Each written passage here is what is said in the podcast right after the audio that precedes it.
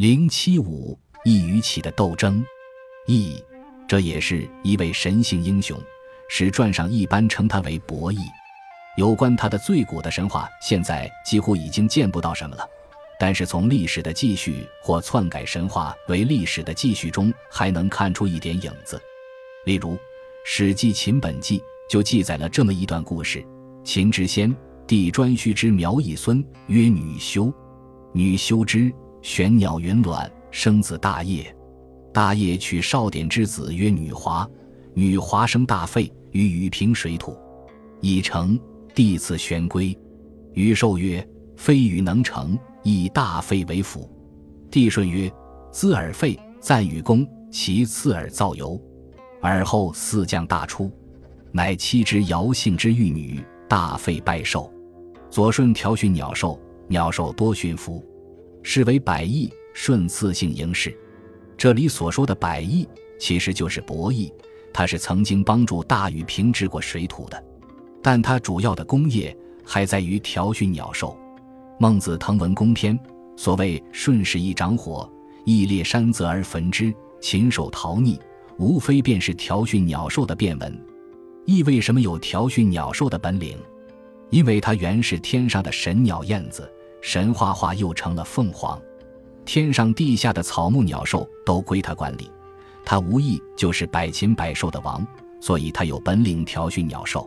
《汉书·地理志》说：“伯益之禽兽。”后《汉书·蔡邕传》说：“宗生于鸟语，他是神话传说中最早一个能懂禽言兽语的人，无怪他对调训鸟兽这件工作是那么胜任愉快了。”水经注洛水还说：“九山东山祭九山庙有百重将军显灵碑，碑云：将军姓伊氏，字竹，高阳氏之第二子伯益者也。”百重将军这个民间封号，更把他调训鸟兽的神职形容描写的具体而生动。羿除了有调训鸟兽的本领外，传说还有一些可贵的创造发明。《吕氏春秋·武功篇》说后羿作战岁，这也不难解释，因为燕子秋去春来，知道季候的变迁，所以说他作战岁。《武功篇》又说博弈作井，因为燕子近人而居。知道水泉之所在，故说他作井。所以易的创造发明，表面上看来只是属于人事范围的普通事物，究其实际仍是变相的神话。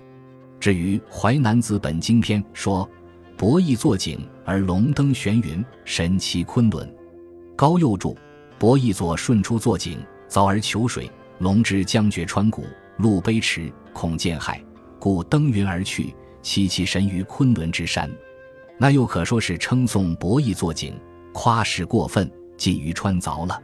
有关义的神话，大略便是如上所述，其余则是历史传说的片段记载，涉及义与起间的政治斗争，大约有两种不同的说法：尧舜举贤与独与子，亦干其位，起杀之，这是一说；与受益而以起为利，及老。而以其为不足任天下，传之义也；其与之党公义而夺之天下，这又是一说。而诗人的同情，则并不在起而在义。屈原《天问》说：“启代义作后，猝然离孽，何其为忧而能居士达？解归社而无害绝功，何后羿作革而与波将？词句晦昧，文意难晓。”郭沫若《屈原赋今义》。以这几句诗的大意说，夏启代替伯益做了国王，而终于杀死了伯益。从失意的情况中，岂为什么又能转入得意？未行征诛，同受禅让，为何伯益失败，下于繁昌？据此，则以后面一种说法为晋正，义的被杀，实在是乞干义位，而非一干其位。然而儒家之徒的孟轲在篡改神话传说为历史的时候。对弈起间的严重的政治斗争，却解释得非常圆滑巧妙。在《孟子万章篇》里，他也是承认禹是传贤不传子的。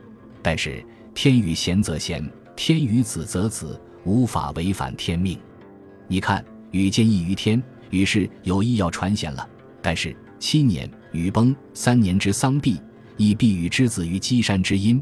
朝晋宋禹者，不知义而知起，曰：吾君之子也。讴歌者。不讴歌义而讴歌起，曰：“吾君之子也。”这样一来，其自然便被拥戴做了国王。一向靠边站的义，自然就垮台了。这是天命，有什么办法呢？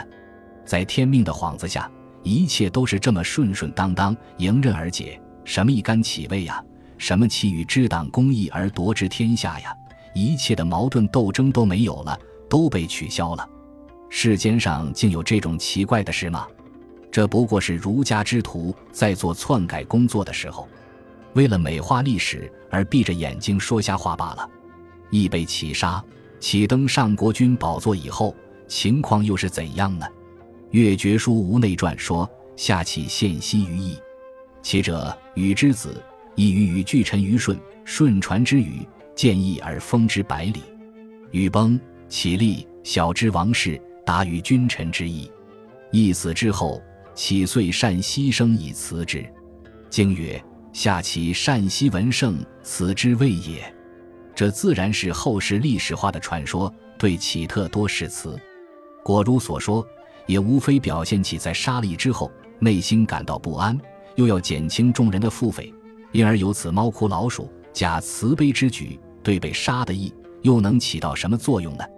最后还是《离骚》的几句诗，把启的一生概括得很好：其九变与九歌兮，下康予以自纵，不顾难以图后兮。伍子用诗乎家相，闻一多《楚辞校补》说，家相就是家哄，也就是内讧的意思。由于启的康瑜自纵不顾难以图后，其闭上眼睛不久，他的五个儿子就闹起内乱来了，以致给有穷后裔以可乘之机，因民服人，聚于和，后来终于夺去了夏家的天下。